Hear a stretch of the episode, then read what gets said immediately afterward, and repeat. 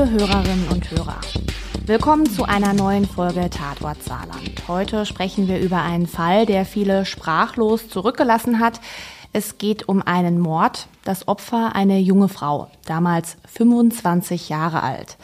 Wir springen wieder in der Zeit etwas zurück und zwar spielte sich die Tat 1993 in St. Ingbert im Saarland ab. St. Ingbert hat knapp 40.000 Einwohner, ist also eine überschaubare Stadt. Im Winter 1993, genauer gesagt im Februar 1993, kommt es dort zu einem brutalen Mord, der die Ermittler mehr als ein Jahrzehnt beschäftigen wird. Und darüber möchte ich heute mit meinem Kollegen und Investigativreporter Michael Jungmann sprechen, der damals zu dem Fall auch recherchiert hat. Am Anfang ist da ein Feuerwehreinsatz, Michael, denn in einem Wald bei St. Ingbert war Feuer ausgebrochen. Anwohner hatten den Brand gemeldet und dann eilten etliche Einsatzkräfte in den Wald. Welches Bild bot sich denn den Einsatzkräften vor Ort? Wir reden über die kalte Winternacht vom 8. auf den 9. Februar 1993. Damals, also vor mehr als 30 Jahren, waren die Straßen in St. Ingbert verschneit. Anwohner des Bereiches zwischen der Triftstraße und dem Regenrückhaltebecken Meusbachweiher hatten Alarm geschlagen. Sie meldeten gegen 3 Uhr am frühen Morgen einen Brand in einem benachbarten Waldstück. Die Freiwillige Feuerwehr war knapp 15 Minuten später vor Ort. Ein Taxi, ein beigefarbener Mercedes 200D, brannte lichterloh. Den Rettern gelang es, das Feuer schnell zu löschen. Im Innenraum des Wagens machten sie eine furchtbare Entdeckung. Mhm. Was fanden Sie denn da? Eine Leiche war zwischen der Rückbank und dem Beifahrersitz des Autos eingeklemmt und zumindest teilweise verbrannt. Konnte man denn da schon direkt sagen, wer es ist? So eine Leiche, so eine verbrannte Leiche ist ja schon schwer zu identifizieren meistens. Das Opfer wurde sehr schnell klar, dass das die junge Taxifahrerin Heike H. aus dem St. Ingberter Stadtteil Oberwürzbach war. Mhm. Sie war Mutter einer damals gerade fünfjährigen Tochter, lebte und stammte aus Oberwürzbach, die Frau war geschieden, 25 Jahre jung. Den Lebensunterhalt für sich und ihr Kind finanzierte sie unter anderem als Taxifahrerin. Heike H. fuhr für ein örtliches Unternehmen die Spät- und Nachtschicht. Früher war sie auch als Zeitungsträgerin für die Saarbrücker Zeitung unterwegs. Mhm, das heißt, sie war auch bekannt in St. Ingbert und so, in Oberwürzbach. Davon ist auszugehen. Mhm. Jetzt liegt da ihre Leiche auf der Rückbank beziehungsweise zwischen der Rückbank und dem Vordersitz eingeklemmt, hast du geschildert. Da fragt man sich ja, was ist mit ihr passiert? Warum ist diese Frau da drin verbrannt? Die Polizei ging relativ schnell, meines Wissens noch am, am Tag der Tat, von einem brutalen Mord aus. Eine Sonderkommission wird unmittelbar eingesetzt bis zu 15 Ermittler versuchen, die letzten Stunden im Leben der jungen Taxifahrerin zu rekonstruieren. Mhm. Dies gelingt nicht komplett. Kannst du aber ein bisschen schildern, wie waren denn Ihre letzten Stunden? Du hast gesagt, Sie arbeitet für ein Taxiunternehmen. Da hat man ja auch regelmäßig Kundschaft, telefoniert mit der Taxizentrale. Kann man so ein bisschen sagen, wie war Ihr Abend? Der Abend lief alles normal. Die Taxizentrale hatte den letzten Kontakt zu der Fahrerin gegen 2 Uhr am frühen Morgen. Und damals gab sie auch noch einen Auftrag an die Frau. Sie solle bitte eine Flasche Cola in die Zentrale bringen. Die Leute dort hatten wohl Durst. Mhm. Aber diese Flasche Cola bringt sie dann nicht. Und das heißt, die Taxizentrale sucht dann auch nach der Frau, vermute ich stark. Du vermutest richtig, die Taxizentrale meldete ihre Fahrerin relativ zeitnah dann als vermisst, weil kein Kontakt mehr gab. Das heißt, diese Tat, der Mord, kann man schon zeitlich eingrenzen. Der wird zeitlich eingegrenzt auf die Zeit zwischen 2 Uhr und 3 Uhr, als die Feuerwehr ausrückte, in der Nacht vom 8. auf 9. Februar 1993. Mm, was ist denn mit der Frau passiert? Kannst du schildern? Ich meine, wir haben jetzt gehört, das war eine verkohlte Leiche, aber trotzdem kann die Polizei oder die Rechtsmedizin sagen, was wahrscheinlich mit der Frau passiert ist. Also der nur teilweise ausgebrannte Mercedes mit auffälligen Streifen unter den Seitenfenstern wird mit der Leiche im Fond von einem Abschleppdienst in die Homburger Gerichtsmedizin gebracht. Die Rechtsmediziner stellen fest, die Frau wurde brutal umgebracht, vermutlich mit ihrem eigenen Schal erdrosselt. Und bei der Obduktion wurden in ihrem Geschlechtsorgan teilweise noch intakte Spermien gesichert. So konnte ein genetischer Fingerabdruck, eine DNA-Spur erstellt werden. Bei der Obduktion wird also Sperma gefunden, das heißt, die Frau wurde offenbar vergewaltigt. Bei solch einer DNA-Spur hofft man ja immer, dass der Täter schnell gefasst wird. Gibt es denn Tatverdächtige? Gegen wen ermittelt denn die Polizei? Die Mordkommission grenzte anfangs den Kreis der möglichen Tatverdächtigen ein. Etwa 14 Männer aus dem Umfeld des Opfers wurden vorgeladen, vernommen. Sie gaben alle freiwillig Speichelproben für einen DNA-Vergleich ab. Es gab aber keinen Treffer. Diese Spuren waren also Fehlanzeigen. Mhm. Das muss man sich jetzt mal vorstellen. Also wir haben ein Mordopfer, eine junge Frau, die missbraucht und erdrosselt wurde. Wir haben auch eine DNA-Probe, aber trotzdem weiß man einfach nicht, wer sie ermordet hat. Wie geht denn die Polizei jetzt weiter vor? In welche Richtung wird denn da ermittelt? Die damals eingesetzte Mordkommission mit den genannten 15 Ermittlern ging rund 100 Spuren und Hinweisen nach. Diese Spuren kamen aus der Bevölkerung, aus dem Umfeld des Opfers, ohne Erfolg. Nach etwa sieben Wochen wurde die Sonderkommission aufgelöst, was nicht heißt, dass die Akten des ungelösten Falls ins Archiv wanderten. Mhm.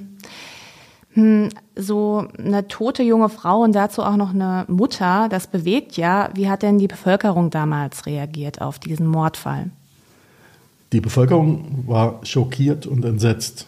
Der Mordfall war lange Stadtgespräch in der Mittelstadt St. Ingbert. Heike H. aus Oberwürzbach war in St. Ingbert als freundliche und sympathische Frau bekannt auch in der örtlichen Kneipenszene. Dies, weil sie dort oft ihre Fahrgäste abholte und sicher nach Hause brachte. Gelegentlich trank sie nachts auch mal einen Pausenkaffee in einer der Kneipen. Auch bei den Taxifahrern, also ihren Kollegen, ist die Geschichte ja besprochen worden, hat die bestimmt auch ein bisschen verunsichert. Kannst du da schildern, wie die damals mit so einer Tat umgegangen sind? Die Taxifahrer im Saarland trauerten um ihre junge und beliebte Kollegin. Sie fuhren mit einem schwarzen Trauerflor an ihren Autos. Am Tag der Beisetzung von Heike H. auf dem Friedhof in Oberwitzbach nahmen Taxis aus dem gesamten Saarland in Saarbrücken an einem großen Korso durch die Saarbrücker Innenstadt teil. Andere Taxis steuerten unmittelbar den Friedhof in Oberwitzbach an. Also viel Trauer, zehn Jahre vergehen. Man muss sich also überlegen, in dieser Zeit, in diesem Jahrzehnt, läuft ein Mörder frei herum. Und plötzlich, nach so langer Zeit, kommt dann die Wende. Kommissar DNA hatte zugeschlagen. Im November 2003 ergab sich eine neue, vielversprechende Spur. Ein damals 30 Jahre alter Maler und Lackierer aus St. Ingbert wurde auf offener Straße von einem Spezialeinsatzkommando überwältigt und verhaftet. Zuvor hatten die Beamten den Mann observiert. Mhm. Und wie ging es dann weiter? Der Mann wurde verhaftet, rückte in den Saarbrücker Knast wieder ein. Dort war er kein Unbekannter. Wie der Täter nach so langer Zeit gefunden werden konnte, darüber sprechen wir ja später noch. Kannst du ein bisschen erzählen, Wer soll Heike H. auf dem Gewissen haben? Wer war denn dieser Tatverdächtige? Der Tatverdächtige war Patrick K. Er war bei seiner Verhaftung 30 Jahre alt. Der Mann galt durchaus als gewaltbereit und war erheblich vorbestraft. Der gelernte Maler wohnte, so ergaben es damals Recherchen, zum Tatzeitpunkt, also 1993 im Februar, nur etwa 500 Meter entfernt von dem Tatort. Zur Tatzeit war er 19 Jahre alt. Bei der DNA-Probe, die hatten wir ja schon 1993. Warum hat die denn vorher nicht schon tatsächlich zum Täter geführt? Also, dass die DNA-Probe seit 1993 vorlag, ist absolut richtig. Zum Tatzeitpunkt im Februar 1993 steckte aber die DNA-Technik um den sogenannten genetischen Fingerabdruck noch in den Anfängen. Erst 1998 wurde beim Bundeskriminalamt in Wiesbaden die zentrale DNA-Analyse-Datei Stück für Stück aufgebaut. Zunächst wurden dort nur die genetischen Fingerabdrücke aus laufenden Ermittlungsverfahren wegen schwerer Delikte gespeichert. Ab 1999 dann nach und nach Spuren aus älteren Fällen in die Datei aufgenommen. So kam dann auch das DNA-Muster, das im Februar 1993 in der Leiche von Heike H. aus Spermamaterial gesichert werden konnte, in die Datenbank. Mhm. Und wie konnte man dann identifizieren, dass diese DNA auf Patrick K. passt? Erst nach einer Gesetzesänderung, ich meine es war im Jahr 1997 oder 1998, durften Richter auch Genproben bei verurteilten Verbrechern, bei denen Wiederholungsgefahr unterstellt werden konnte, anordnen. In unserem Fall wurde wahrscheinlich Ende 2001 eine Speichelprobe von einem St. Ingberter Mann angeordnet. Er war 1997 wegen Raubes zu einer mehrjährigen Haftstrafe, die er in Saarbrücken im Knast verbüßte, verurteilt worden. Nach seiner Entlassung gab er die Speichelprobe ab. Also freiwillig? Ja. Also er hat nicht, nicht vermutet, dass er da irgendwie mit der Tat 1993 in Zusammenhang gebracht werden könnte.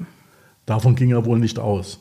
Seine DNA wurde aus der Speichelprobe ermittelt und in der bundesweiten Datenbank gespeichert. Und der Computer meldete später beim Datenabgleich einen Volltreffer im Fall um den ungelösten Mord an der Taxifahrerin Heike H. aus St. Ingbert. Mit der extrem hohen Wahrscheinlichkeit von 1 zu mehr als 69 Milliarden passte dieser genetische Fingerabdruck zu dem Maler und Lackierer aus St. Ingbert und er hatte keinen Zwillingsbruder.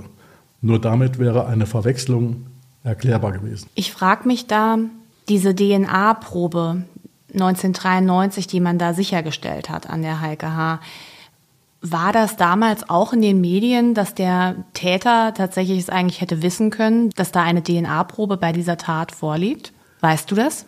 Wirklich wissen tue ich das nicht. Aber es würde mich wundern, wenn das damals veröffentlicht worden wäre. Okay, das heißt, der Täter wusste eben auch nicht, dass seine Probe tatsächlich verglichen werden konnte mit der äh, Probe von Heike H. Davon ist auszugehen. Man muss immer wieder daran denken, das lag zehn oder elf Jahre zurück. Wir haben eben gehört, dass Patrick K. gerade mal 19 Jahre alt war bei der Tat. Das heißt, er war Heranwachsender. Und deshalb gilt für ihn Jugendstrafrecht. Auch nach so vielen Jahren. Aufgrund der Indizien wird dann also Anklage gegen ihn erhoben wegen Mordes. Was sagt er denn vor Gericht? Der Prozess wurde im November 2004 vor dem Landgericht Saarbrücken eröffnet. Patrick K. bestritt den Mordvorwurf, leugnete die Tat, er räumte aber intimen Kontakt zu der ihm bekannten Taxifahrerin ein. Dieser sei freiwillig gewesen.